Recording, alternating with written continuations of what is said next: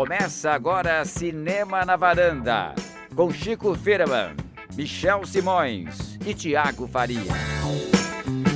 Varandeiras e varandeiros, mais um Cinema na Varanda, sou Michel Simões. Episódio de hoje, número 244. Rosa é a cor mais quente, Tiago Faria. Sim, um episódio muito especial, né? Porque a gente sempre fala aqui sobre cinema de autor. Hoje a gente vai falar sobre cinema de ator, Olha. que é um dos maiores atores, autores, atores barra autores do cinema todo, Nicolas Cage. E causadores também, né? E causadores, e tudo, provocadores. É, é isso, né? Como, como definir Nicolas Cage? A gente, a gente até já fez um episódio especial do Nicolas Cage ah, aqui no Vale. Episódio 146, As Outras Faces de Nicolas Cage. Falamos de dois filmes e da carreira dele como um todo. Mas ele não para, então a gente tem que voltar, porque seis filmes por ano, Chico?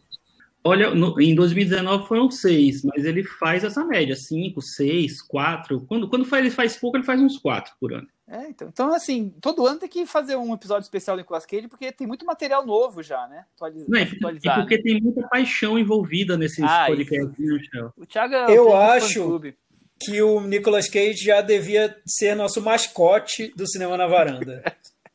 Queidinho, Queidinho ou Queijete? Queidinho. A gente vai ter que acabar criando. Cris, vamos ter que criar um prêmio, o prêmio Nicolas Cage, alguma coisa assim no Varanda Awards, você não acha?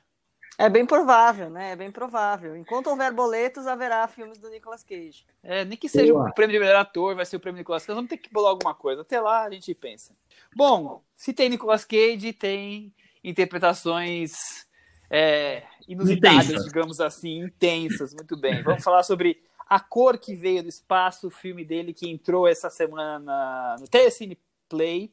E também vamos aproveitar a conversa para algumas novidades que estão acontecendo com relação ao mundo do cinema, ao futuro do cinema, e vamos falar o que, vai ser do cinema, do Oscar, se o cinema acabou, se o cinema está mais vivo do que nunca. Vamos bater um papinho, o que nós estamos achando dos próximos passos do cinema, certo?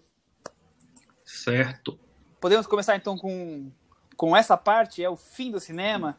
É, eu, le eu lembro, quando eu era criança, de já ter muitas conversas de quando os videocassetes foram lançados, que era o fim do cinema. Antes disso, eu sei que quando a TV foi lançada, já se começou com, ah, agora a TV as pessoas vão ficar em casa, ninguém mais vai para o cinema, aquela coisa super formal, daquele passeio completo. Aí depois vieram os videocassetes, os DVDs, então vieram os streamings, sempre anunciando o fim do cinema e a cada ano, nos últimos anos, sempre com mais público, mais bilheterias. Aí fica a pergunta: será que agora, com o coronavírus, é o fim do cinema, Thiago Faria? Michel, Michel e as perguntas difíceis, né? Eu, eu acho que não, não é o fim, não é o fim do cinema. Essa, né? É, sempre, já começou com, já começou com uma pancada, né? Não, não é o fim do cinema, eu acho. Mas o, a notícia que fez a gente desestabilizar um pouco, né? Quem está acompanhando essa, essa discussão toda sobre cinema na era do coronavírus, foi a mudança da estratégia da Disney para o lançamento do grande filme deles da temporada, que, se, que é o Mulan, que seria lançado nos cinemas. Eles estavam adiando, adiando, esperando uma janela para lançar. E aí eles decidiram, nos Estados Unidos, lançar diretamente em streaming.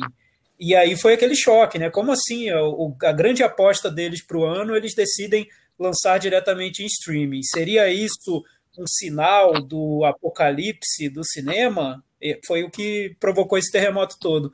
Eu não sei, o, o que vocês acham? É só uma estratégia da Disney para diversificar a maneira de lançar filmes? Ou seria já um sinal de que tem alguma coisa errada aí no, no reino dos blockbusters? Eu acho que vai ser um teste para a Disney, né? Eu acho que a, a Disney resolveu arriscar, porque realmente está demorando muito para as coisas voltarem ao normal, porque tanto o presidente dos Estados Unidos quanto do Brasil não ajudam muito, é, e as coisas estão se prolongando bastante. A gente já está há cinco meses com os cinemas fechados, a gente já está é, com os, os streamings é, dominando tudo que é lançamento, os filmes que são lançados no cinema são lançados nos drive-ins, então já muda completamente a, a estratégia, a perspectiva, a, enfim, tudo, muda tudo, né? Provavelmente vai ter um impacto muito grande para o Oscar também.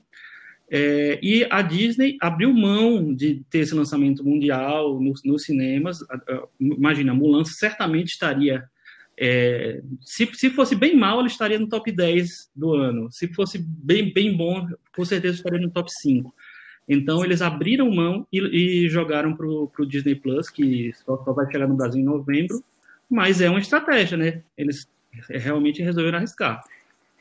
Cris, e você? Você acha que um Mulan vai poder marcar uma nova era dos lançamentos do filme? Você acha que é o fim do cinema com a pandemia? O que, que você está achando?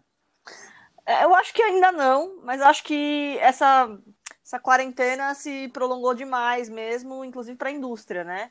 É, eles precisam encontrar saídas e opções, e acho que, como, como o Chico falou, é uma espécie. Tem, vamos ter que testar. Chegou, foi, foi demorando, demorando, chegou no limite, num ponto em que precisa testar para tentar ver se existe uma, uma opção, se, se vale a pena. O que a gente tem visto é, é uma série de lançamentos medianos para baixo, não querendo desmerecer o Nicolas Cage, mas medianos para baixo nesse período. Então, é, um lançamento grande talvez tenha sido avaliado como uma forma de dar uma sacudida na indústria, né? Assim, de repente é um, um no momento em que não tem nada, você ser um lançamento grande pode ser uma forma de tentar, né, conseguir alguma coisa, né, se, se destacar. Vamos ver se vai dar certo. É, vale frisar que o Mulan vai ser lançado naquele sistema de aluguel, né? Então o filme Unidos vai custar 30 dólares. No Brasil, como o Chico falou, ainda não tem Disney mais, estão tá, falando em novembro no Brasil, quer dizer, não sei como é que vai chegar aqui no, no Brasil nem quando, mas nos Estados Unidos vai, vai ser um aluguel, então é um valor mais caro do que os ingressos, né? Então acho que a Disney tá, acho que a Disney cansou de esperar uh, os cinemas e, e, resolveu arriscar. A minha opinião é essa, não que que a coisa vai virar totalmente para streaming, mas que eles vão arriscar e ver se isso vai ser rentável, se nesse espaço em que está tanto esse ato tão grande de ninguém no cinema ter um filme grande assim vai, vai trazer uma quantidade de aluguel, de, de aluguéis de compra, de que traga uma bilheteria, uma receita que seja perto da bilheteria que eles estavam esperando. Fora que o custo de lançamento vai ser muito menor, né? É, então, e acho que assim, seja possível. Talvez a gente não veja uma mudança no cinema, talvez a gente veja uma mudança no streaming mesmo, né? Porque a gente está com um hábito de consumo de streaming, de você, de, de pagamento, de fidelidade, que já começou a mudar, assim, durante muito tempo era meio que uma hegemonia da Netflix. De repente a gente já começou a ter Apple TV, Amazon Prime, a Telecine Play, Globoplay, enfim, outros players na jogada. Agora a gente vai para um outro passo que é você você pagaria 30 dólares para ver o Mulan? Quanto você, né, assim, sendo que você está vindo de uma dinâmica que é essa de você ter acesso a diversos filmes, tudo bem, já existem os aluguéis de, de, de, filmes, assim, né? Com o Look, com o Google Play e tal. Mas acho que a gente nunca chegou num ponto de ter um lançamento inédito, um super blockbuster, disponível apenas mediante ao pagamento do que seria o ingresso, né? Então eu acho que talvez o que a gente veja é uma mudança na forma de pensar mesmo o streaming, né? Eu vejo uma estratégia de, como disse a Cris, de se colar, colou, né? Eles estão tentando apostar num formato que, se funcionar, eu acho que aí abre um, um, uma avenida para a Disney e para os outros para as outras distribuidoras e produtoras, né? Mas enquanto eu vejo produtores e distribuidores tentando se virar para lançar os filmes e para produzir também os filmes nesse cenário de pandemia, pós-coronavírus, os mais prejudicados agora que eu noto são os exibidores, né? É um vídeo que viralizou nessa depois dessa dessa notícia do lançamento do Mulan foi um exibidor da França com um taco de beisebol quebrando um, um, cartaz do Mulan, porque é indignado, porque o filme não vai estrear. Porque imagina, para um exibidor de uma grande rede, de, um, de uma grande sala de cinema, Mulan era o, o boleto pago do ano, né, para eles. Era o, o, filme que iria resolver ali o, o todo toda a questão financeira desses cinemas. Então, para os exibidores, vira um problema muito mais dramático, né? Que aí eu acho que, por enquanto, não tem solução. Não tem cine drive-in que vá salvar a vida dos exibidores por enquanto. E só um, um, um complemento que o Thiago falou. Aí quando ele quebra tudo, derruba tudo, sabe o que tem atrás? O um pôster do Tenant. Ah, o filme do Christopher Nolan, que, que supostamente salvar o cinema, né? Vamos ver se eu ele vai que, salvar mesmo. Acho que ele precisa trazer esse assunto também para a conversa, acho que é um bom gancho. Tem tudo isso que a gente falou, isso que a, que a Cris falou também é muito importante, que é uma mudança da, na visão do streaming é, é, pelas, pelos estúdios, pelas distribuidoras. É, mas eu acho que também, se existe alguém que pode fazer um teste, esse alguém é a Disney. E esse produto é o Mulan. Então, eu acho provavelmente que Mulan vai dar muito certo, vai, vai vender bastante, sim. Vai gerar muita pirataria também, porque, enfim, uma vez exibido já vai ser copiado. É, mas eu acho que eles resolveram arriscar e eu acho que vai ser interessante entender como, é, que impacto isso vai ter para os outros lançamentos maiores ou menores. Na verdade, para os outros lançamentos maiores, com essa ida do Mulan para o streaming, os, os outros menores, eu acho que eles já ficam meio que quase sacramentados para o streaming também, né?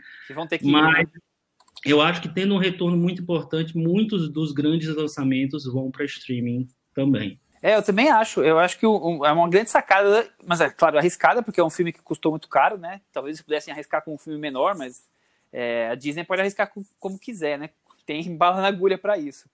Então, em cima de tudo que o Chico falou, acho que está na hora de trazer o TED para a conversa, porque eu acho interessante que, enquanto algumas distribuidoras, produtores, já decidiram logo no começo da pandemia adiar os filmes por meses ou por um ano. Por exemplo, O Lugar Silencioso foi adiado por um ano.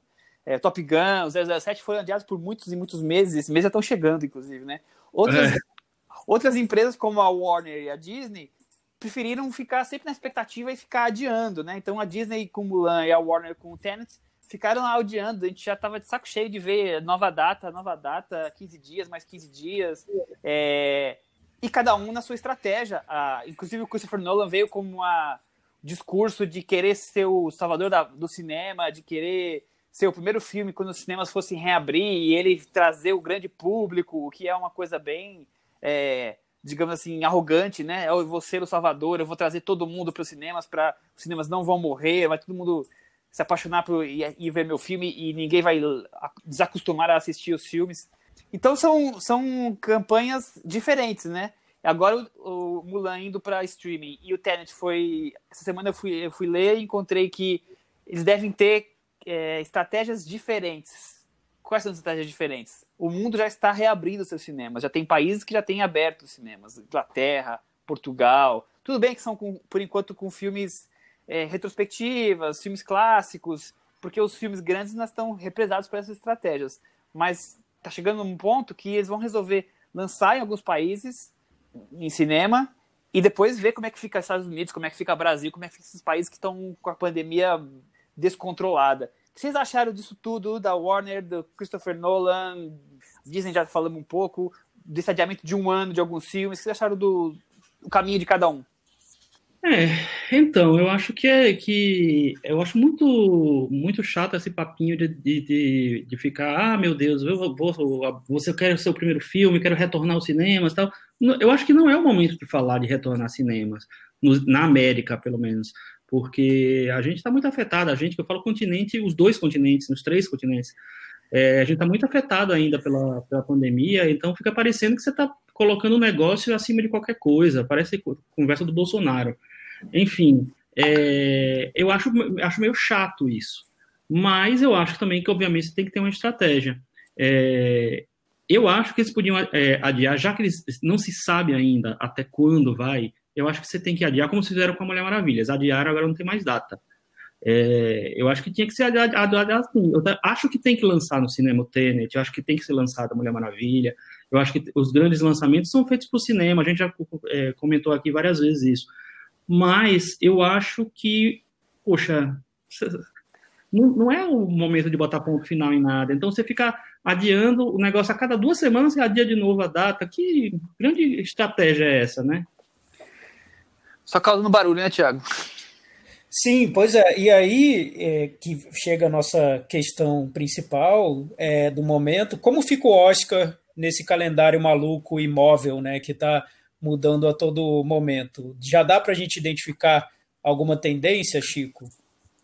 Então, na semana passada, a IndieWire lançou uma lista de 25 títulos que eles colocam como é, os melhores filmes elegíveis para o Oscar é, de 2021 até agora. É, a lista, a, o objetivo da lista meio que é dizer, dizer assim, olha, dá para ter Oscar, tem filmes suficientes, eu sei. Tem, aí eles dão 25 exemplos, tem filmes da Netflix, tem documentários, tal, tem uns filmes índios que foram lançados no começo do ano, e tem uns outros filmes que eles meio que apostam que eu achei um pouco forçação de barra aparecer ali. O que eu acho é que fica meio difícil você fazer qualquer previsão agora, porque eu acho que tem vários cenários possíveis. O primeiro, é, até o fim do ano, até o fim da temporada, os filmes realmente estreiam no cinema. Eu acho que acontecendo isso, esses filmes, os grandes lançamentos, os grandes filmes pensados para o Oscar, vão tomar todas as conversas e esses filmes vão sumir. Segundo é, cenário, os grandes lançamentos vão para streaming. Para mim vai acontecer a mesma coisa. Esses filmes de agora, que foram lançados até agora, vão tendem a desaparecer. Acho que só o filme do Spike Lee tem alguma chance de sobrevida até o final. E a, o terceiro é, cenário, que é o que pode realmente é, beneficiar esses filmes, é tipo assim, os estúdios é, disserem dizerem não vou lançar realmente os grandes lançamentos desse ano porque eu quero lançar no cinema que eu quero ganhar dinheiro. E aí, sim, os filmes de streaming lançados até agora podem ter alguma chance. Eu não vejo ainda muita certeza em nenhum desses cenários. E vocês? Cris, você tem alguma expectativa desses cenários aí? Eu acho que tá difícil, né? Eu acho que o Mulan é a primeira tentativa de fazer alguma coisa diferente, que a partir daí pode deflagrar alguma coisa de, de alteração. Então, assim, tá tudo sendo jogado lá para frente mesmo, porque, e assim, quem, quem vai dizer que vai chegar em 2021 e a gente vai estar tá 100%, né? É complicado. E você, Thiago? Sim, e você tem esses grandes filmes do Oscar, né, que já estavam um pouco planejados para com data de lançamento prevista. A gente até comentou aqui no, no podcast sobre quais seriam as principais apostas do ano tem filme da Netflix, tem, enfim, já tem os grandes lançamentos ali planejados. Então, a dúvida que eu tenho, e, e o Chico falou um pouco sobre isso, é como eles vão lançar esses filmes e se eles vão lançar esses filmes. Porque se decidirem lançar o filme do David Fincher, o filme do, do Spielberg, seja lá como for, via streaming, via é, sessões limitadas, aí eu acho que tem Oscar, eu acho que segura o Oscar, porque os filmes vão existir. Eu não acho que o Oscar seria é, existiria com esses filmes que a gente tem até agora. Eu acho que é um universo muito indie que não, não, não segura um, uma premiação como o Oscar. Não sei, eu sinto que se, se a gente ficasse nesse universo de lançamentos B, de streaming, não, não daria para ter um Oscar com, com a, a, vastidão da noite ganhando melhor filme, sabe? Eu não vejo isso acontecendo. Porque teria até os um... filmes, a gente teria, teria, que ter os filmes, eles vão ser lançados, ter, vão ter o filme do David Fincher, vão ter o filme do Spielberg. Mas o filme do David Fincher é da Netflix, então esse daí com certeza vai ser lançado. É, o que eu acho que pode acontecer é o seguinte: é, vou, acabou o mundo, ninguém vai lançar mais filme no cinema, então e aí? Os estúdios vão pensar: eu quero lançar um filme de qualquer jeito para concorrer ao Oscar, ou eu quero guardar meu filme para o ano que vem e estrear no cinema?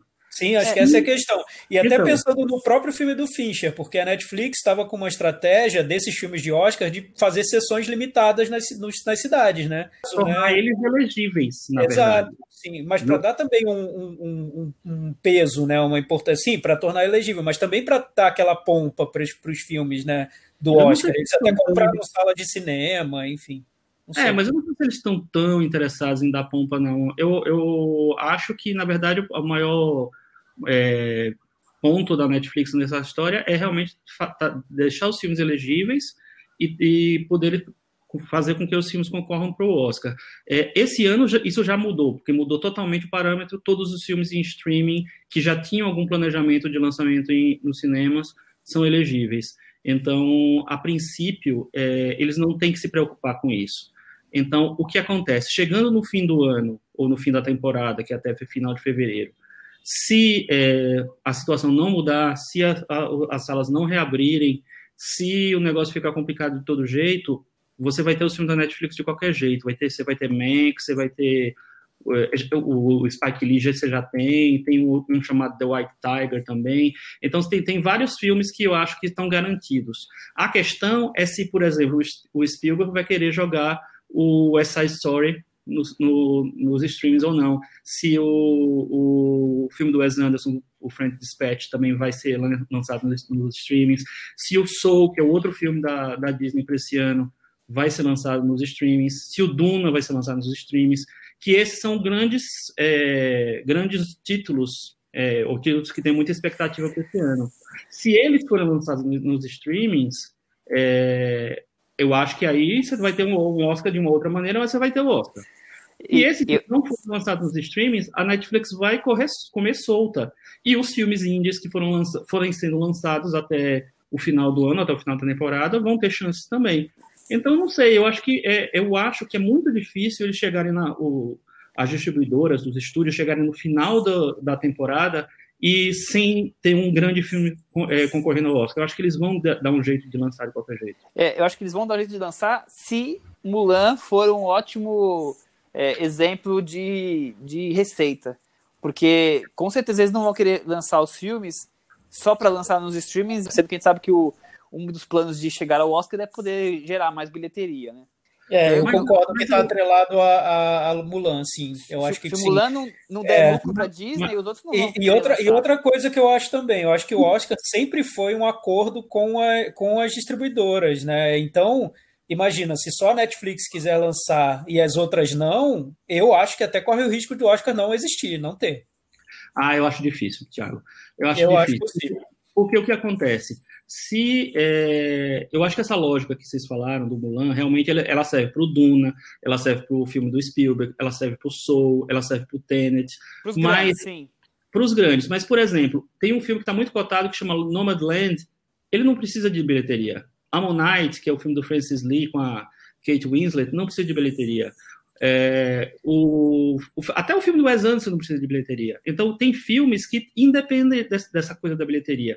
Eles talvez ganhassem projeção mais por causa do Oscar, alguma coisa assim, mas ele não, não é um filme que se mira ganhar dinheiro com eles. Então, eu acho que dá para ter um Oscar com filme, sem talvez os grandes blockbusters, e mais com filmes respeitáveis e filmes que estão cotados e filmes importantes.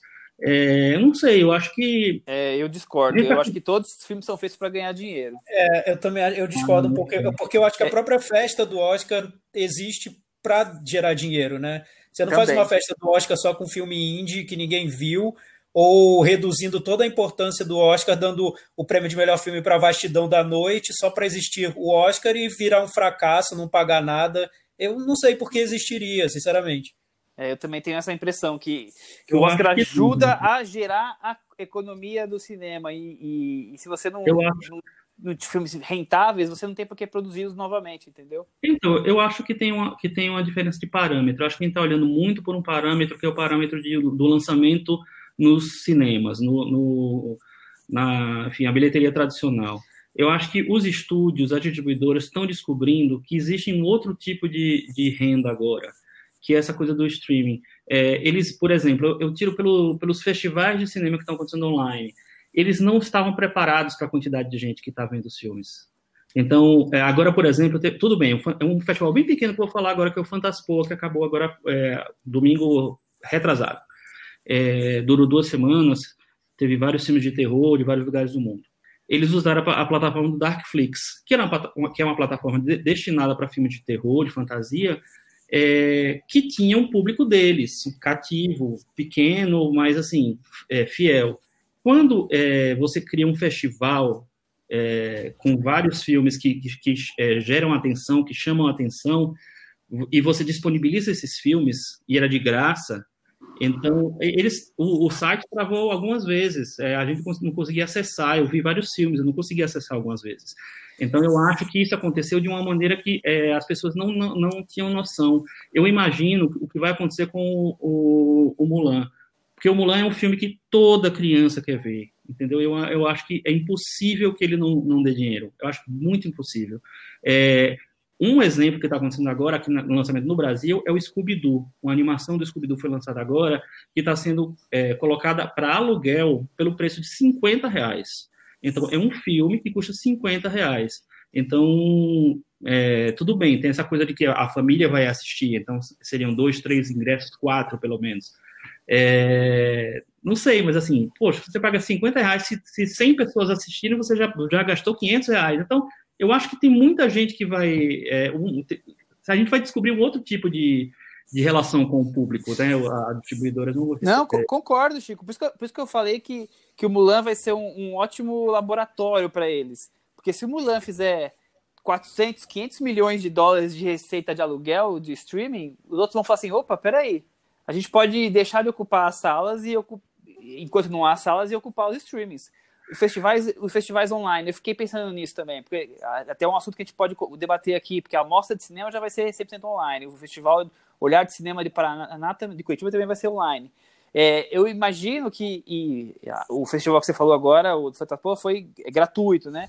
Que, por exemplo, é, eles têm o dinheiro dos patrocinadores, então eles conseguem pegar essa verba e usar no lançamento em, em plataformas e é um dinheiro que deve ser muito menor do que alugar sala de cinema, contratar gente, né? Quer dizer, o Sim, custo é muito menor, então você consegue baratear. É, teve teve o, o, o, Itaú Cinema fez uma plataforma que pegou alguns filmes que estão para ser lançados nos, nos cinemas no futuro e cobrou um valor, acho que foi 10 reais, e teve gente que também reclamou que estava travando, porque foi muito maior do que o, o, esperado normal. Essas coisas acontecem. Como é que você vai? Primeiro você faz para dimensionar quantas pessoas vão ter de acesso. Eu, eu entendo. Mas assim, tô querendo mais dizer assim, estão buscando maneiras, porque você tem um, um, custo muito menor, então você pode pegar o, o dinheiro que você tinha já para lançar e usar ele como uma forma de colocar ele disponível e tentar buscar receitas de outra maneira, né? Então eu, eu é. acho que é curioso essas soluções estão sendo encontradas.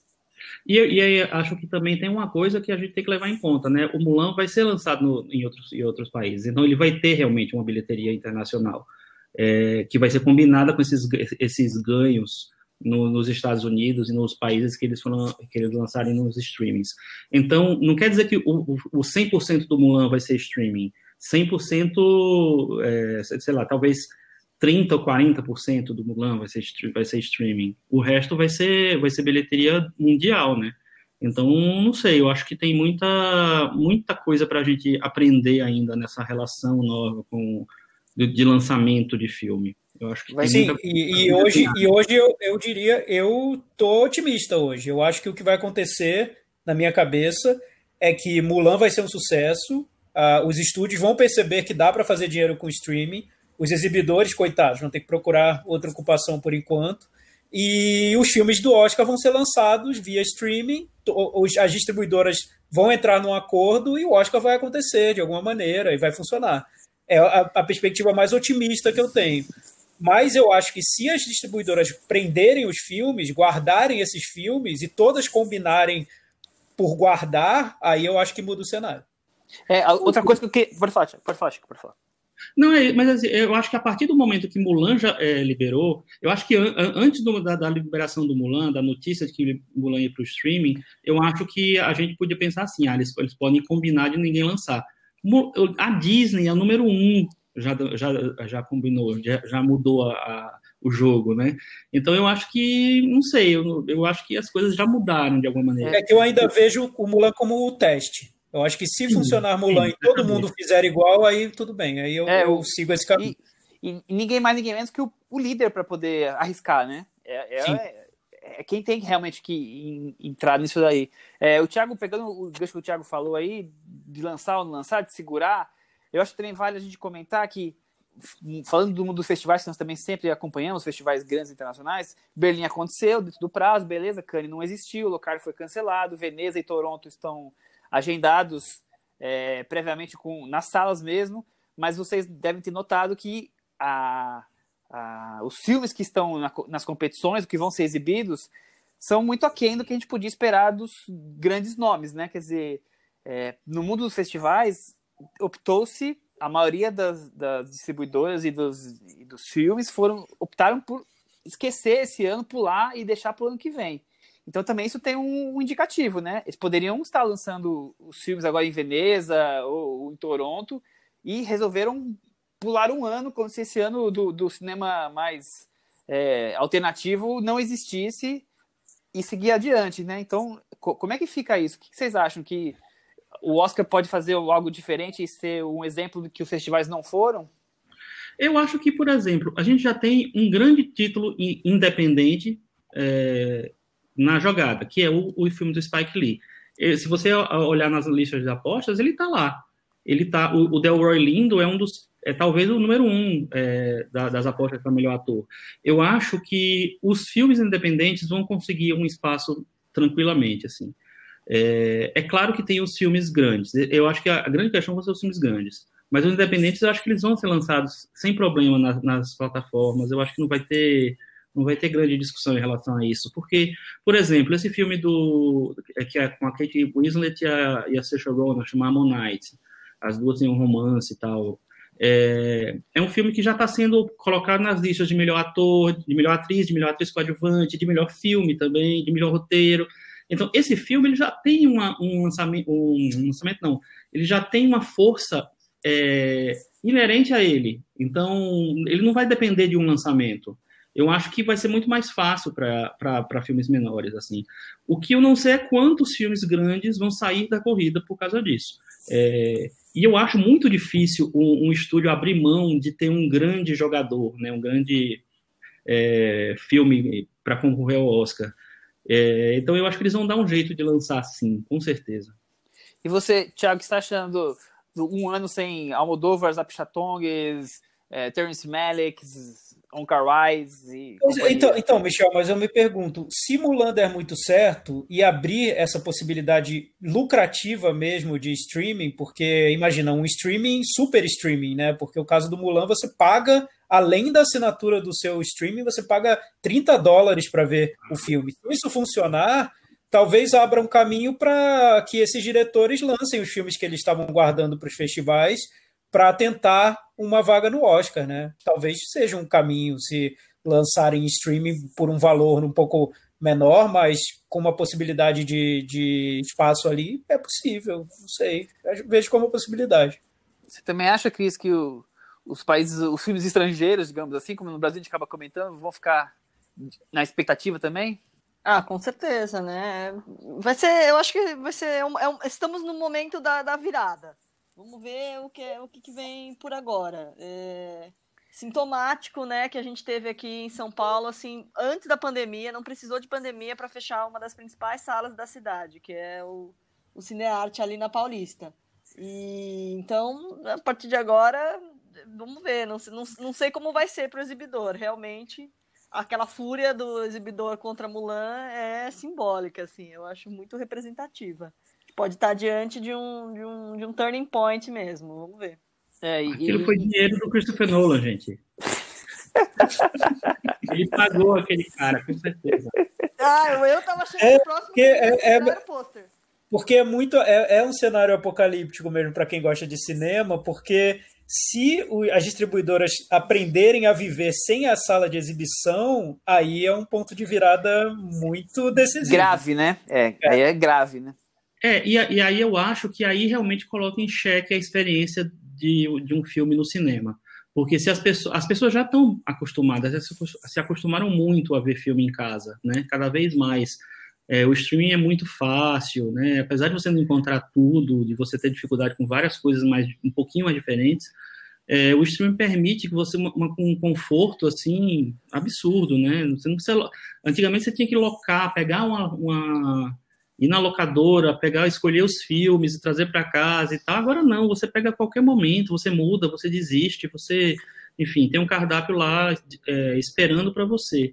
Então, é, o que eu acho que realmente fica meio comprometido é essa coisa do, da experiência do cinema. Eu acho que aí sim existe um problema para não só o exibidor, mas para a própria natureza do cinema, né?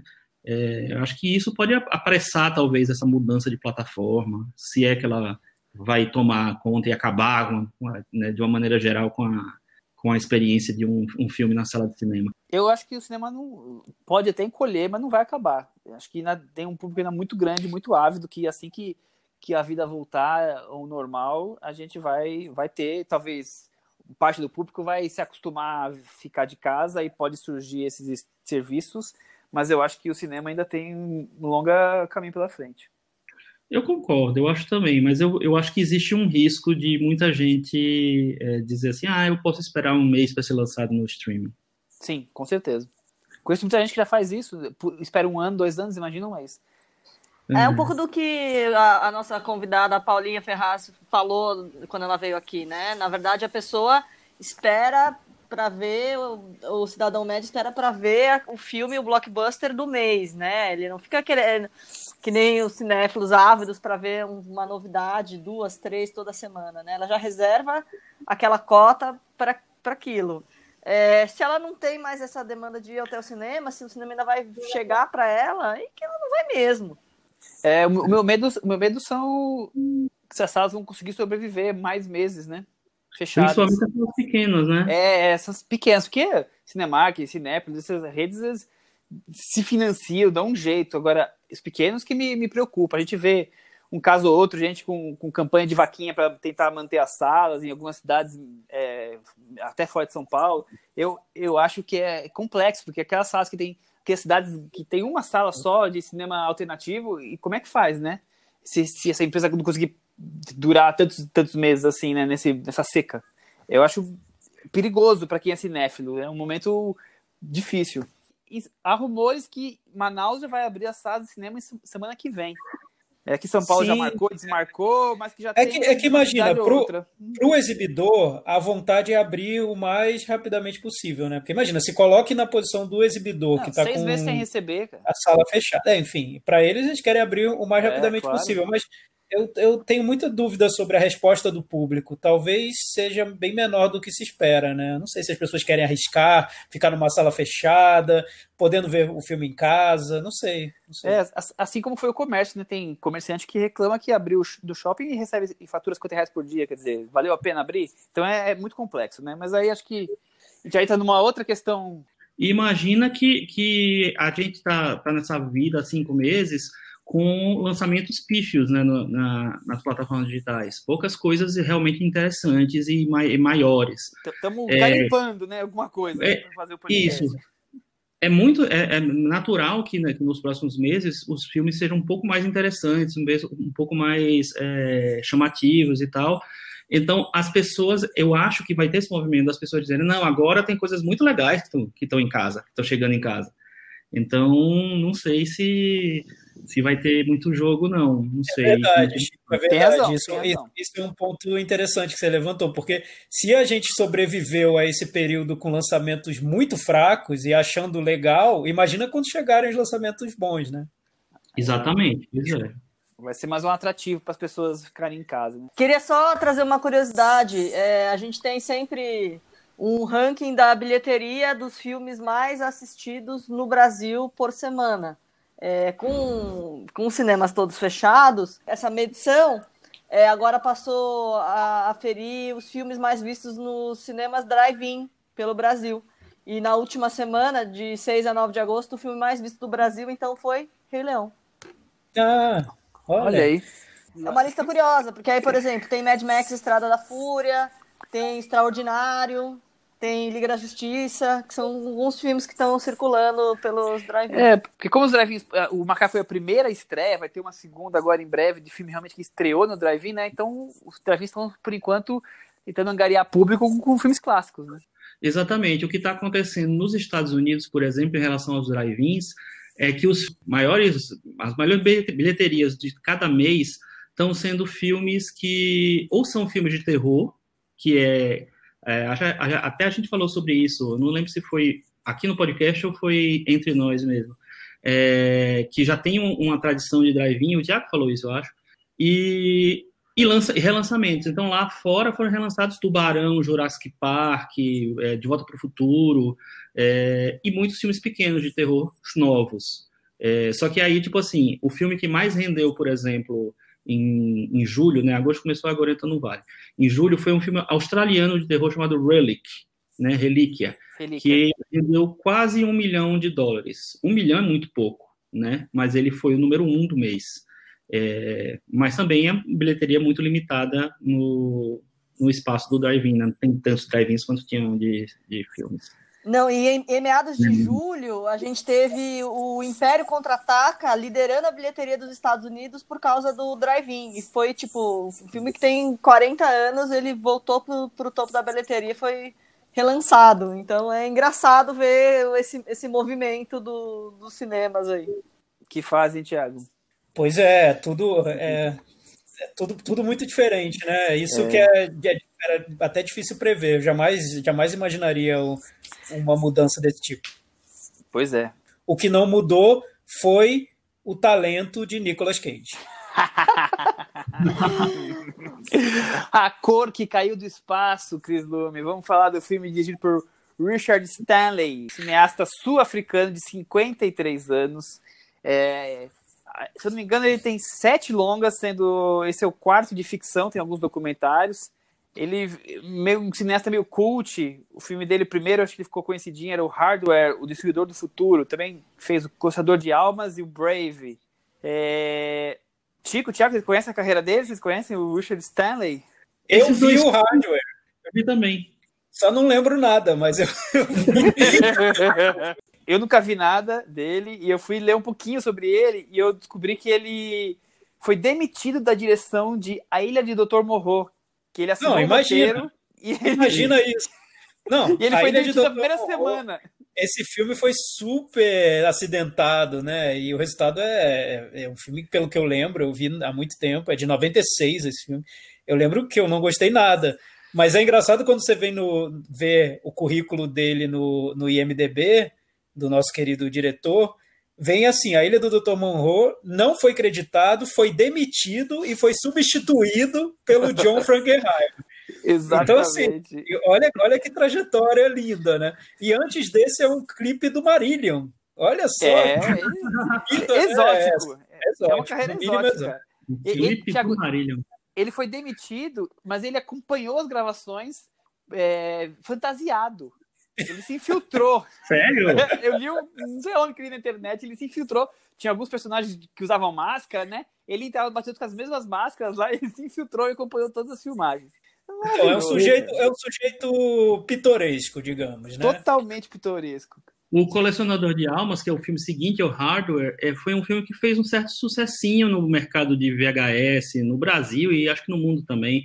É, foi um sucessinho assim, foi um filme cult na época. É, eu lembro que eu assisti também, eu também não lembro mais nada do filme, realmente, mas ele, é, ele teve esse momento no início dos anos 90, o Richard Stanley. Pois é, aí anos depois ele vem agora com a cor que caiu do espaço, depois de ser demitido do, do roteiro da direção do Dr. Morro, ele deram uma nova chance para ele surgir da Fênix, né, surgindo das cinzas. E Nicolas Cage é sucesso garantido, né, Thiago? Vamos para a sinopse então. A vida de sonho de uma família, longe das grandes cidades, é revirada quando um meteorito colorido cai no quintal da casa deles, Chico Firman. Pois é. é. Esse filme do Richard Stanley é a quinta adaptação para o cinema de um conto do H.P. Lovecraft, que é um dos grandes escritores de terror de todos os tempos. Esse conto é um dos mais populares dele, é, ele tem várias, obras de vários tamanhos, né? Mas em, em, relação a histórias curtas, esse é um dos mais populares. E era o favorito dele, o, o conto favorito dele mesmo. E ele foi adaptado algumas vezes para o cinema. Eu, e eu fiz a minha lição de casa, eu assisti três adaptações. Que orgulho! É, assisti uma dos anos 60, que é com Boris Karloff, uma dos anos 80, que é bem filme dos anos 80 mesmo, de terror, e uma dos anos do, de 2010, que é uma, uma adaptação alemã. É, é, interessante que cada adaptação vai se meio se misturando às características do cinema de terror da época. Então, a dos anos 60 tem muito, é muito parecido com os filmes que eram feitos na Inglaterra, é, é um filme rodado na Inglaterra, é, e tem uma história mais de fantasma, de maldição, então eles, eles misturam a história do filme com a história de maldição, é, a dos anos 80 é bem o esquema de filme de terror dos anos 80, inclusive é estrelado pelo cara, o menino do Conta Comigo, que tinha feito Conta Comigo um dia, um ano antes, é, Will Wheaton, e eu achei bem interessante essa, esse, esse, filme. É bem aquela maquiagem pesada, aqueles efeitos, mas tem a trilha sonora meio metalizada, assim, é bem interessante. É, e a dos anos 2010, de 2010 é bem cabeça, é, um, é uma tentativa de ser um filme um pouco mais sério, mais poético. Não sei se ele consegue muito, mas ele tenta pelo menos. E esse é o mais, digamos, ousado é, visualmente. Né? Eu acho que é um filme que o Richard Stanley falou assim: vou fazer o que eu quiser, e ele faz. É o mais Nicolas Cageano, digamos assim. Tiago, você conhece do H.P. Lovecraft, ele também é o autor do Aniquilação, ele é o mestre do horror cósmico, né? Você conhece mais a carreira dele. O filme é produzido pelos mesmos produtores do Mandy, que nós falamos aqui naquele episódio do Nicolas Cage. É, sim. É, então, o H.P. Lovecraft é, é, um autor tão clássico que, que as tramas viraram. É, você pode adaptar de várias maneiras, porque é como se tivessem virado histórias folk, né? histórias quase folclóricas de, de terror. Né? E são muito simples. Nesse caso, por exemplo, é, é simples, né? É uma trama que poderia estar num filme de zumbi, de ameaça alienígena, enfim, de uma ameaça externa que, que muda a vida de uma família. Resumindo, é, é isso, né? Que instala o terror na vida daquela família. É, o que eu acho que é interessante nesse filme é que o Richard Stanley, nesse ponto, ele me surpreendeu muito, porque ele pega essa, esse material que já foi muito feito, já foi muito filmado, e ele decide dar uma carga ali visual muito marcante para adaptação. Ele poderia ter feito de uma maneira mais segura, né? Porque, como eu disse, é, é simples a, a, trama, mas ele decidiu fazer de um jeito quase over mesmo, né? Exagerado no tom das cores. O, é um filme muito colorido, muito chamativo no, no visual. Os efeitos especiais, quando eles entram no filme, eles entram de verdade, né? Não é aquele efeito especial é, sutil, é um efeito especial que está lá, está presente, então, e, mu e, muito construído dentro do filme. E aí que eu acho que é interessante ele ter chamado o Nicolas Cage, porque como ele quis fazer um filme maximalista, né, de terror, o Nicolas Cage é o, é o cara para esse filme, né? Porque é o cara que traz o, o over, né? O excesso, é, é o ator que está presente, que, e que nesse ponto acho que ele combina com toda a proposta do filme de ser grande, né? De chegar chegando mesmo. Acho que a escolha do Nicolas Cage nesse ponto foi bem adequada para esse filme e acho que até que por isso que ele quis fazer também, né? Apesar dele fazer tudo que chega para ele, nesse caso eu sinto que é um daqueles projetos que ele gostou de ter feito, que, que ele notou que, que agregaria valor ao camarote dele. Cris, você achou que agregou valor ao camarote do Nicolas Cage? Você achou um filme over? Como é que você se sentiu com relação à cor do espaço? Ah, eu senti que com certeza agregou valor à conta bancária dele, né? Pagar os boletos, porque ele é um cara que estava muito endividado há alguns anos atrás, né?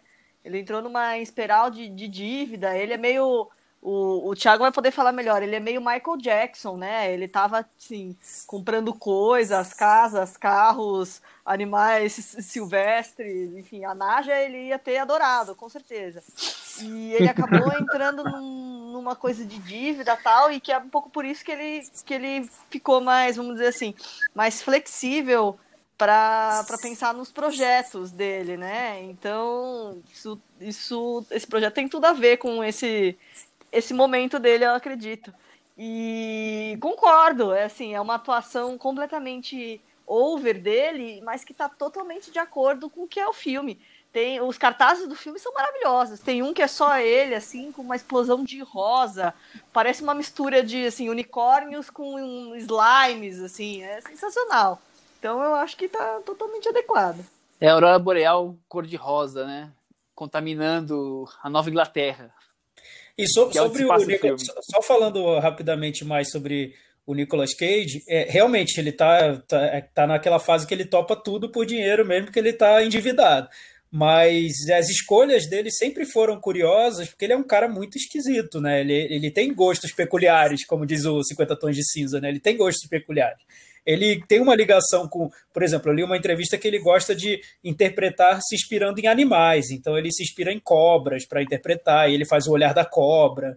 Ele é um cara que tem uma ligação com, com misticismo, com é um, é um cara que tem um mundo à parte, né? Então ele escolhe os filmes com a gente não, não vai tentar encontrar algo lógico é, que tem a ver com a maneira como a gente acha que seria o mais sensato, né? Ele, ele escolhe, ele o, o filme, a adaptação do Motoqueiro Fantasma, para ele foi um, um, projeto super pessoal, ele levou super a sério aquela adaptação, então, que a gente pode ter visto como um caça-níquel dele, mas não, ele levou muito a sério.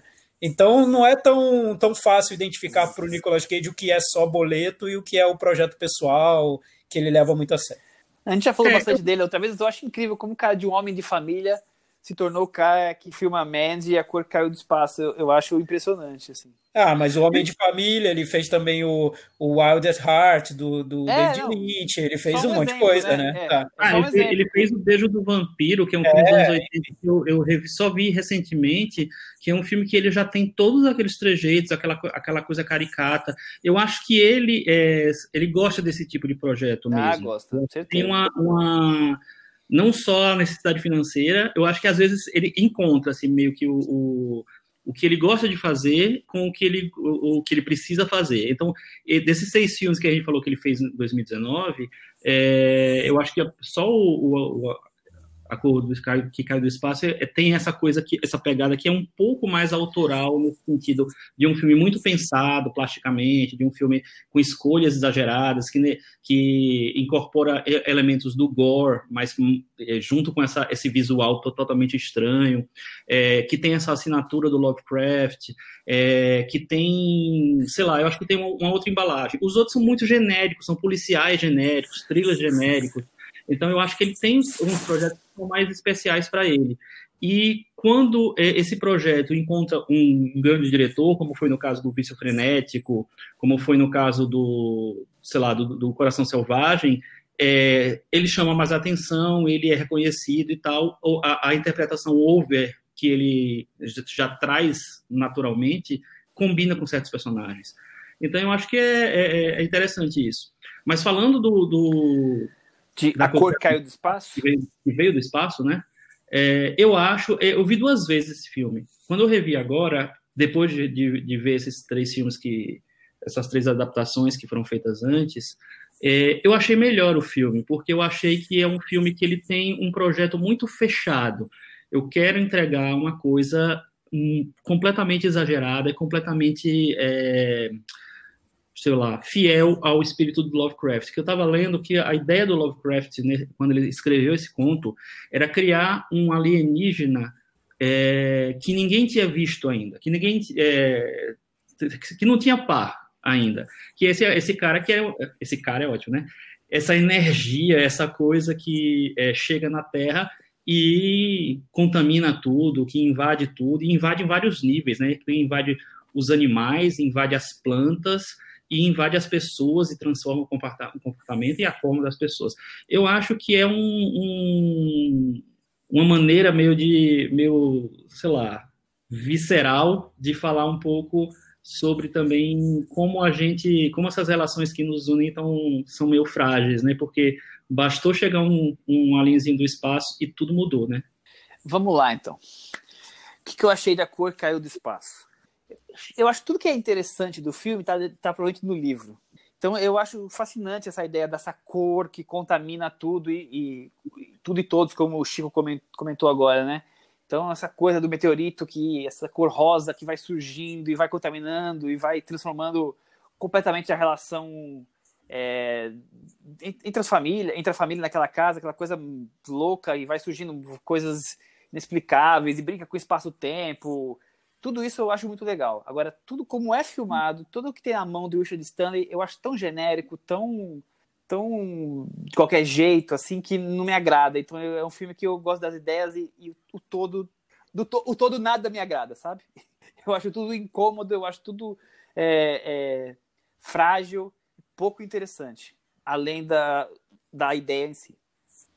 É, é interessante, Michel, você ter falado isso, porque eu já eu vejo de, de um pouco diferente, porque eu acho que a trama em si, no caso, é o que menos me interessa, porque eu acho que já foi feito tantas vezes e é tão fácil entender o que vai acontecer e onde ele está querendo chegar, que, que para mim, ok, eu vou porque eu já conheço. Para mim, o mais interessante é como ele faz mesmo, porque você está lidando com uma, uma, abstração, né? uma cor, é algo que chega e, e invade os personagens e por um momento você nem sabe se é um delírio, né? Porque tem um personagem ali que, que não é, não não tá ali naquele no, naquela casa, então ele chega de vez em quando na casa e ele, ele vê as coisas de uma maneira diferente do, dos personagens que estão na casa. Então você não sabe exatamente se eles estão se é, se é, só uma fantasia, se não é, se eles estão sendo possuídos ou não. Então cria uma, uma sensação ali de incerteza que tem que ser resolvida visualmente, não é não é a trama, é visual, porque a trama é são os surtos do Nicolas Cage e a família correndo de um lado para o outro. Enfim, é, como ele resolve isso visualmente, que eu acho que é o que o filme tem de, de diferente mesmo, que ele tem de, de particular ali no, Pra, é, você narrando a história do filme, você não consegue transmitir o que o filme é, porque não é a história, é, é, é a cor, é como os efeitos se aparecem dentro da trama, é o surto do Nicolas Cage se transformando de um pai super fofo e hippie num monstro horrível, enfim, é, são esses detalhes, na minha opinião, que compõem o filme. A trama em si é a trama que a gente já conhece. Eu, eu, eu, concordo com o Tiago nesse aspecto, porque, inclusive, comparando com as outras adaptações que eu vi, elas eram muito mais, é, como eu posso dizer, econômicas nessa, nessa questão visual. Eu acho que alguns momentos, porque não existia tecnologia suficiente para isso, né? Então, você vê no, na primeira na primeira adaptação era, era tipo uma luzinha verde, era verde a primeira a primeira coisa é, que tinha lá uma, umas pedrinhas verdes que acendiam e tal, era e morria nisso.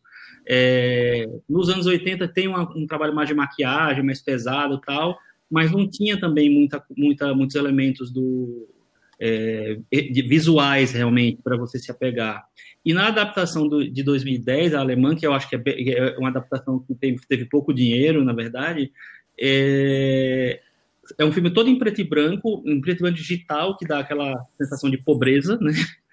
Mas, e, e, tem alguns momentos em que a cor, que inclusive é a mesma cor que ele usa no, no o Richard Stanley usa, que é esse rosa meio roxo, meio rosa, é, aparece. Então, muito pouquinho. Então, esse filme, não, eu acho que ele explodiu nessa, nessa coisa. Ele invade aquela luz rosa que aparece na primeira aparição da, da, do Alien, né, que chega em todos os personagens, aquilo ali não existe em nenhuma das adaptações. Então eu acho que tem realmente um trabalho de, é, de contar a história visualmente que eu não vi nos outros filmes. É, e que eu, dessa, dessa segunda vez que assisti esse filme, eu achei, eu dei mais valor, porque realmente na primeira vez eu fiquei bem apegado a, a essa coisa do, da história, de como era simples, de como ele não tinha medo do ridículo, mas ficava ridículo às vezes. E agora eu achei que, sei lá, que eu acho que se justifica o, as escolhas dele, se justificam, porque é a maneira mais, talvez, é, sei lá, mais genuína de, de, de contar essa história de novo, inclusive. Cris, gente, o que nós três estamos divergindo, e é interessante porque vários ouvintes comentaram no Twitter, e tem desde gente agradecendo que a gente vai falar do filme e, e assistiu e adorou, como gente que resolveu abandonar no meio, no, no meio da, da sessão, tem variações. E você, como é que foi a sua reação? Ah, eu acho que a pessoa abandonar o filme tem tudo a ver, porque é assim, é meio ou ame ou deixo. Porque é, é uma experiência visual mesmo. É um filme para ser gore, é um filme para ser meio é, humor involuntário. A ver a situação em que a Joelle Richardson é colocada é assim, só por Deus. Então, ou você embarca, vai, segura na mão do Nicolas Cage e vai, ou você vai ficar achando defeito em tudo mesmo, porque é, é puxado. É uma experiência, é, é, assim, até é gore mesmo, assim. É tudo, tudo, o melhor que o gore pode oferecer tá lá. Em termos de, de cores, experiência e, e situações é, desagradáveis, visualmente desagradáveis. Tem várias. Cris, o que será que a Vanessa Redgrave achou, achou da filha nesse filme? Não, só lamento, né? É, mas, mas é isso, se você, se você embarca, a hora, não, as cenas do Nicolas Cage são todas ótimas, são todas impagáveis. Ele, quando aparece no filme, cresce mil por cento. Mas você, você precisa estar tá, tá, tá dentro, assim, precisa, eu sou, eu vou, ponto de entender. Eu vou destacar só uma cena do Nicolas Cage com as alpacas. Guardem essa cena na cabeça, porque essa cena eu acho que se eu fizer uma lista de Nicolas Cage, de cenas do Nicolas Cage, eu colocaria essa no, na, na lista. Porque, é para mim, por isso que eu falei no início que eu, eu acho que o Nicolas Cage é um ator e autor, eu acho que quando o Nicolas Cage entra nos filmes, ele muda as coisas, assim. Porque se fosse um ator mais sério, o filme seria ridículo mesmo, porque estaria tudo num tom sério. O Nicolas Cage leva um tom pulp para o filme que não tem como você não achar engraçado. É, é, over mesmo. E você nota que ele está na brincadeira. Não é, não é, ele não está levando aquilo terrivelmente a sério. É, é, é ridículo mesmo, né? Tem uma cena que o pai tranca a filha no quarto com a mãe, enfim, eu não vou dar detalhes, mas é muito engraçado, porque ele está mostrando o, o, grotesco da situação mesmo, de uma família tipicamente americana, bonitinha, hippie, que achou que era possível viver em união com a natureza, se desintegrando totalmente. E é ridículo, é, é, é grotesco, é pulp, não é um filme sério que você vai olhar e falar, nossa, olha, ele tentou fazer uma obra-prima do terror e olha como ele fracassou totalmente. Não, não é isso, né? É um filme que sabe rir de si próprio. Eu, eu também acho. Eu acho que, é, que é, um, é um pouco disso mesmo. Mas também concordo com a Cris. Eu acho que é um filme que você ou você compra ou você não compra. Porque ele tem umas escolhas tão radicais, né? Assim, radicais no sentido estético. Visual mesmo, mesmo é. Exatamente. Que, assim, simplesmente você pode se achar que não é a sua e partir para outra. E tudo bem, não tem problema nenhum nisso. É, mas eu acho que é, existe, e não só do Nicolas Cage, eu acho que o próprio Richard Stanley, eu acho que é um filme pensado para ter esse impacto, para ser um filme é, radical na, na, na, sua proposta e para ser um filme é, mais esculhambado, vamos dizer assim mesmo. Eu acho que, e eu acho que é uma escolha boa para esse tipo de material, né? O único, única ressalva que eu faço para o filme é que eu acho que ele não se resolve muito bem. O final do filme eu não acho tão bom quanto a parte do miolo, do meio do filme. Que aí eu, quando, quando a coisa foge do controle, eu acho que o filme fica muito bom. Mas a resolução dele, como ele amarra tudo, aí eu não sei. Eu, eu acho que ele, ele volta para ir sim para uma trama que seria mais, mais típica, sabe, do gênero. Eu estava esperando uma, uma resolução ainda mais louca, como o filme estava maluca mesmo, né? Porque é um filme que fica doido. E, e, eu acho que é legal quando vai às últimas consequências esse tipo de projeto. Não, não é isso que acontece no final. E, e, e aí você falou, Michel, que ele é produzido pelos produtores de Mandy. Aí eu acho que tem semelhanças, sim, na estética dos filmes. Tem, porque o Mandy era, era, é, ele tentava atualizar esse cinema de halo, né? Do, do, do Dario Argento e tudo mais. Nesse eu também noto isso, assim, de forçar muito, é, pesar muito a mão na cor, né, na, na cor gritada, no, no, no, na, no, no, tom quase histérico do filme, né. Só que aí eu acho que faltou amarrar no final, faltou um final que, que levasse essa loucura a outro ponto e não que, que amenizasse tudo. Vamos para o Meta Varanda agora, depois de todos esses debates e explicações? Chico, ô, pode, por favor. Deixa eu só dar uma outra informação. O Aniquilação, na verdade, ele é baseado num, num livro de uma outra pessoa, outro cara, não estou lembrando o nome dele agora, que se inspirou em, justamente em, em ah. A Cor que Veio do Espaço. Ah, Entendeu? legal. Então o livro se inspirou no, no, no livro do, do, Lovecraft. Exatamente, não é uma adaptação direta, não. Entendi. É, mas é isso, o, eu vou dar, eu acho que é um filme que tem as, as suas é, seus riscos. Eu acho legal ele assumir esses riscos e eu gostei mais dessa vez mesmo. Eu vou dar 6,5. 6,5. Tiago, eu vou dar 3,5. E você? Oi! que horror! Não, então. Não vi onde acabar. Para o Nicolas Cage eu daria 9. Para o tá. filme eu daria menos. Vai ficar, vai ficar 6,5 também. A média vai ficar 6,5 entre o 9 do Nicolas Cage e o filme. Tá Isso. ótimo. Cris, e você? Eu vou dar 4. 4. Com essas notas, a cor que veio do espaço ficou com 51 no Metavaranda e se pendurou. Graças a mim e ao Thiago, né? É, ainda bem, né? Vocês colocaram o Nicolas Cage aqui penduradinho aqui, entre uma alpaca e outra. Eu acho que é, um, que é um resultado que meio que reflete um pouco do, do recepção do filme. Né? Tem gente que realmente comprou o filme, que acha que o filme tem seu sentido, e tem gente que não vai entrar mesmo nesse, não, nesse tipo de. As notas de vão de 1 a 4 numa velocidade assim exorbitante. É super interessante. É, porque ele é muito radical, né? É, eu, achei legal no Twitter que medos de pessoas comentaram e, e as opiniões eram completamente distintas. E, e não é que polarizou para um lado para o outro, tá bem dividido, assim. Então eu acho ah, que é um é. filme que vocês falaram de, de que ame ou odeie. E é isso, é o tipo de filme que, que eu acho mais interessante de ver, porque para mim o pior é aquele filme que quer ficar no médio, sabe? Na, na nota 5, 6. É, mediocridade. Mediocridade. Já, a Netflix está cheia, como ah, Exatamente. falaram várias vezes. Muito bem. Vamos então partir para o nosso momento Belas Artes à la carte, o nosso parceiro de todas as semanas, serviço de streaming focado em cinema alternativo, assinatura R$ 9,90. Toda semana estamos aqui destacando um dos filmes do cardápio deles, que é formado em filmes clássicos, cults, também alguns lançamentos recentes. É... Já falamos aqui de Império dos Sonhos, já que, já estamos falando de David Lynch, que falamos em algum momento, já falamos de Longe do Paraíso, já falamos de Aventura, e hoje, Chico Firma, qual filme será o recomendado da semana e por que assisti-lo? Michel, o filme que a gente pensou essa semana é o Killer Joe, Matador de Aluguel, filme do William Friedkin, e eu acho que ele é um filme bem complicado. E só que é por causa disso mesmo que eu acho que vale, ele vale ser visto.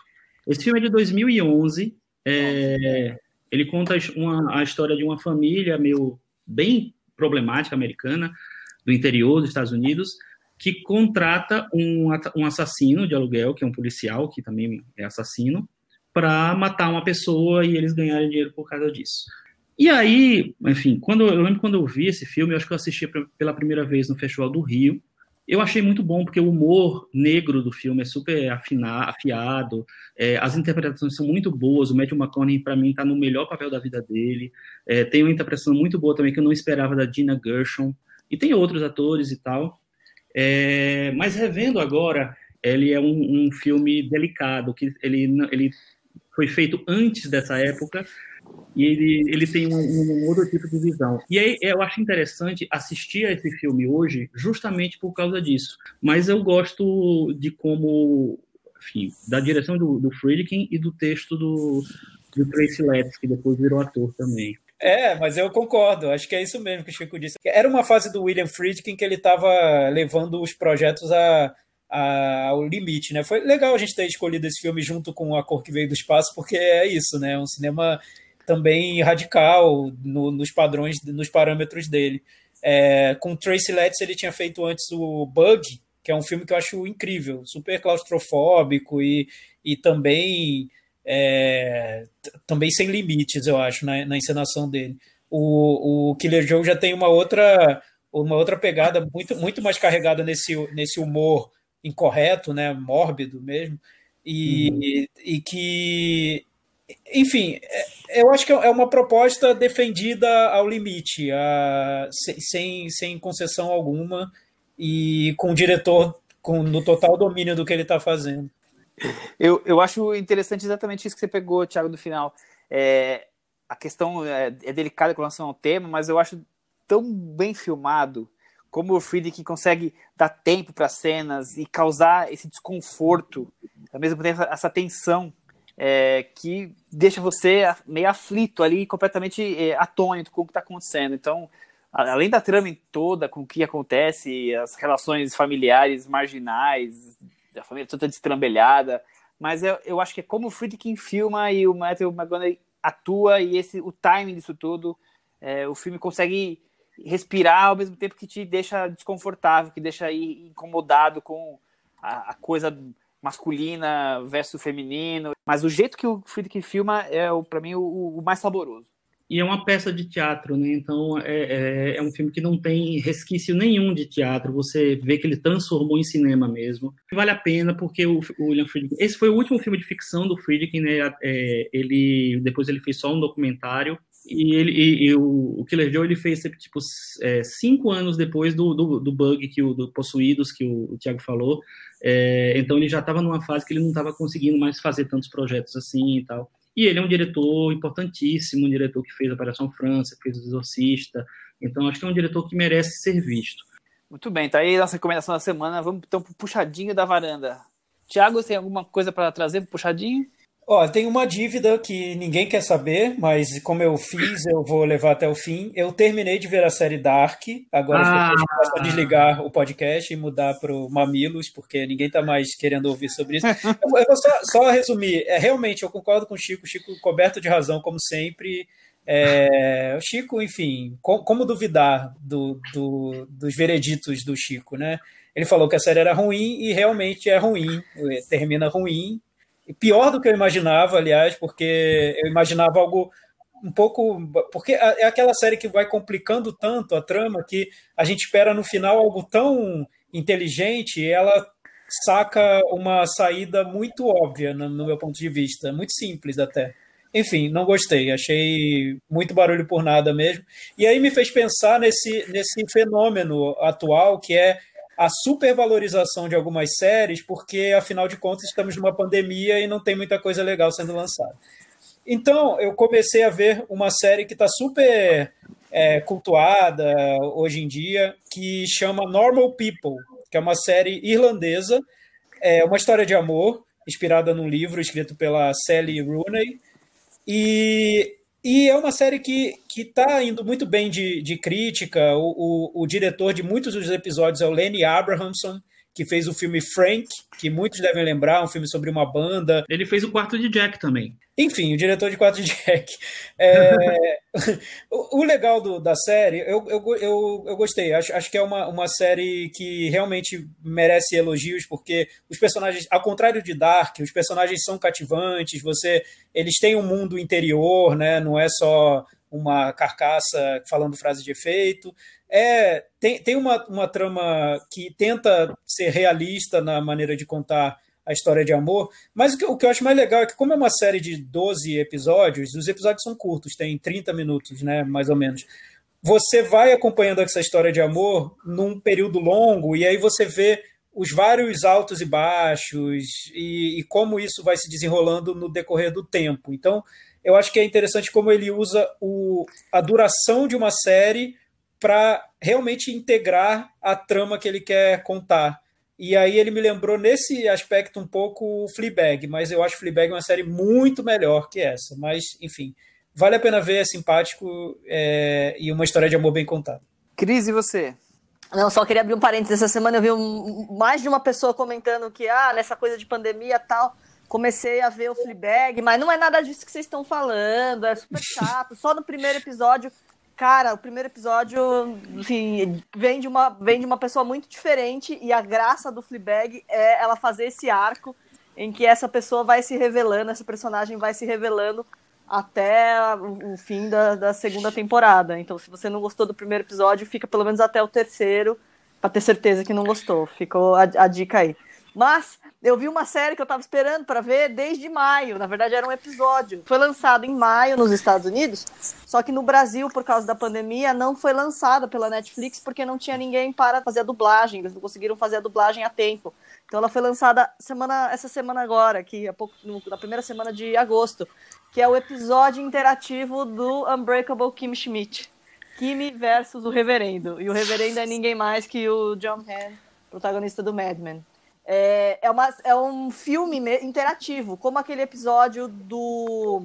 Black Mirror. episódio do Black Mirror, o, o Bandersnatch. Então você vai assistindo, você não pode assistir na sua TV velha, você tem que assistir ou no celular, ou no seu computador, ou no seu tablet, para você poder ir escolhendo destinos da Kimi. Só que assim, assim como o Bandersnatch, é uma meio que uma enganação, assim, no sentido de que quando você escolhe alguma coisa, você vai ter acesso a um videozinho que vai desenvolver um pouco daquilo, mas depois vai voltando meio que para um caminho, para um esqueleto que existe da história mesmo, assim.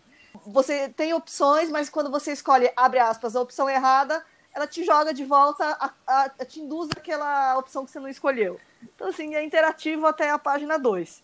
O final mas você o... não decide. Exatamente. Mas o roteiro continua brilhante, a história continua sensacional. É, no fundo é uma, é uma história pesada, né? É uma história sobre abuso, sobre mulheres que ficaram confinadas num bunker por um reverendo que pregava uma seita de fim do mundo.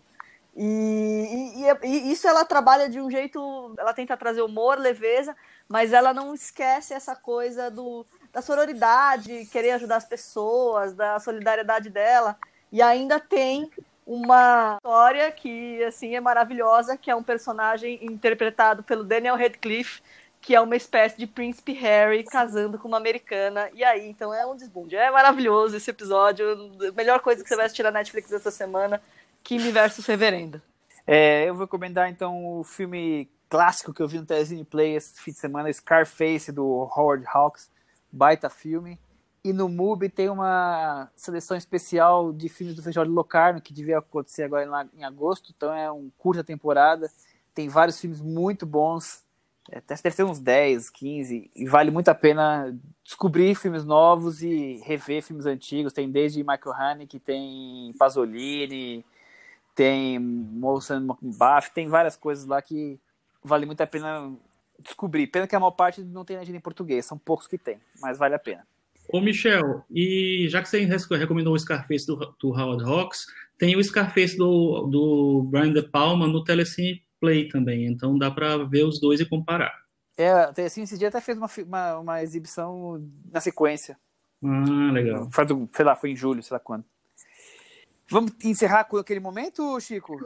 Cantinho do ouvinte. Com Tiago Faria. Cantinho do Ouvinte, o lugar onde vocês comentam sobre os nossos episódios no blog cinemanavaranda.com. No episódio passado a gente falou sobre macabro e um dos temas ali que, que apareceram na nossa discussão foi essa questão da adaptação de uma história real. Como se adapta uma história real para o cinema, né? Tem regra, pode fazer do jeito que você quiser, pode inventar, pode criar, enfim. A nossa ouvinte Maria Marta, ela deixou um comentário bem legal sobre isso no nosso blog. Ela disse que ouvindo a gente falar sobre os problemas de filmes baseados em fatos reais, ela lembrou de um gráfico, ela colocou esse link lá no nosso blog, que apresenta a porcentagem de fatos reais que os filmes apresentam cena por cena. E isso trouxe várias questões para ela. Os filmes baseados em fatos reais são melhores quanto mais forem compatíveis com o que realmente aconteceu? Quando um filme é baseado em fatos reais, mas mistura com ficção, como fazer para que isso não seja prejudicial socialmente? Considerando que, como falou o Chico, a maioria das pessoas vai lembrar do filme como sendo a história real em si. Penso nisso principalmente para filmes que apresentam fatos históricos e questões sociais relevantes. Então, olha aí a pergunta complicada que ela deixou para a gente, mas o que, que, vocês acham? Ah, eu acho que é exa exatamente isso aí. Eu acho muito, muito problemático essa, muito problemática essa relação entre é, reproduzir o fato e ficcionalizar. Eu acho que você tem que encontrar um caminho em que as coisas não fiquem contaminadas, nem para um lado nem para o outro. Eu também já falei isso outra vez, né? E eu, eu, repito, eu, eu acho problemático porque muita gente leva o que está vendo no filme como a verdade, o real acontecido. E a gente sabe que até para algumas vezes por escolha, mas muitas vezes até para condensar a história, condensar personagens e poder criar dentro de uma duração X, eles fazem escolhas que alteram de alguma maneira a, a, a, realidade e isso pode deixar de se tornar o que é real se tornar o que o filme contou e não exatamente o que se baseou. Então eu acho complexo isso de você pegar histórias muito conhecidas ou personagens que são muito famosos e você fazer alterações que deixem a, a vida a vida por uma curva diferente do que seria o real. Mas claro, é cinema, é, é, é diversão, é ficção. Você também tem que ter liberdade para criar. Então é, acho que está muito mais em, em, as pessoas lerem o risco do que do o filme não ter liberdades ou não. Mas eu acho que é, ela, ela deixou claro aqui que era ela queria saber se é prejudicial socialmente, né? Que aí já leva a questão para outro, outro lugar, né? Eu acho que é uma pergunta que parece simples, mas que não é, que é muito difícil de responder, porque se você partir do princípio de que um documentário já, já é um viés, já traz um viés totalmente pessoal para aquelas informações e que vai distorcer de uma maneira inevitável a realidade, o que dizer da ficção, né? Qualquer construção que você coloca na tela é, é uma interpretação do que, tá, do que aconteceu, é um, é um olhar para o que aconteceu. Então, eu não sei se às vezes a gente está cobrando o público que está querendo ver na tela o que é a representação da realidade, está cobrando algo que o, o, cinema nem, nem pode dar, né? Nem, nem, e é só uma ilusão. Mas eu acho que tem maneiras e maneiras, Tiago. Assim, é, o que eu acho que, para mim, a grande questão que pega no Macabro é o seguinte, assim, ele contou uma história muito marcante, muito é, fascinante, por, porque é uma história né, de acontecimentos muito bizarros, é, tentando dar, é, juntar com a ficção que tenta explicar pontos e mudando alguns, alguns pontos é, chaves da história, é, e assim, de uma maneira que eu acho que fica complicado, porque assim, ou você simplesmente se dissocia totalmente da, da, da, história, se você vai levá-la a cabo, assim, e se você quer mudar, você quer, quer, quer adicionar elementos de ficção muito em, grande volume, na verdade, para a história, eu acho beleza. Você, então, falar que é inspirado, sabe, no, no, no caso reais, você acha que é, sei lá, podia botar assim, esse filme é distorcido de fatos reais. Mas, mas eu acho que assim, você vender como uma, você está contando aquela história e, e, no final você tem metade do filme é ficção, então eu acho realmente bem complicado. Mas eu entendo o que você está falando, eu também acho que, não, que, você não tem que ser literal, eu acho que é, cada filme, cada, cada é, narrativa você tem que fazer alterações para, enfim, para a própria fluidez da história, do, da maneira da coisa que você está contando, mas eu acho que tudo tem seu limite. É isso aí. Eu também concordo que tem filmes e filmes. Eu acho que o que me incomoda um pouco no Macabro especificamente é que ele parece tentar adaptar a história a um estilo de cinema, a uma pegada meio séria, a uma pegada do cinema americano com aquele grande desfecho apoteótico e tal. Porque você tem outros filmes que são adaptações de situações reais, mas é que você faz opções, né? Assim, talvez cortar algum personagem porque você precisa resumir um pouco a história, transformar um personagem para simbolizar dois, três, aí são algumas coisas que. Aí você vai vendo a, a, medida do que incomoda mais do que incomoda menos, né? Então você faz opções. Eu acho que no macabro o que incomoda é o tipo de opção que ele teve que, que, que trilhar. Mas que você faz uma opção, não tem como fugir, né? Sim. Não, é, é, eu vou pegar, pegar um exemplo de um filme que não tem nada a ver, só para dar um, um exemplo do que eu acho tipo, que aí é um absurdo aqueles filmes horríveis do, de adaptação do Renato Russo, sobre a vida dele, a vida da banda, a vida das músicas. E aí o filme é, transforma uma, uma música na história de uma pessoa, que sei lá, o Dinho, que não tem nada a ver, na verdade, sabe assim? Como tendo casal, quer dizer, como se como, aí quem não conhece vê aquilo e fala, ah, essa música foi baseada na história do Dinho. Então, é, e sabe, são um exemplo das distorções que o filme pode criar. Nesse filme que você falou também, é, por exemplo, você tem uma, uma figura feminina no filme que é, é tipo a, quase a namoradinha do Renato Russo, né? O, o, mas assim, é, e que é uma pessoa que é baseada em três pessoas. Você tem tá, tá, juntando três histórias ali num personagem só. Eu sei que isso é feito em vários filmes, eu sei que isso é feito em várias biografias, mas eu acho que nesse filme é uma personagem que é tão importante para a história é, você cria uma, uma história ficcional total de, de uma pessoa que não, não foi tão importante assim, porque ela, ali, ali tem é, elementos de três pessoas, entendeu? Então acho é, um pouco esquisito. É, então, então, assim, eu acho que. É, é mas, mas assim. Quiser, mas quando você pega um fato verdadeiro, real, conhecido e transforma ele, eu acho um perigoso. Fala, é, Thiago. É.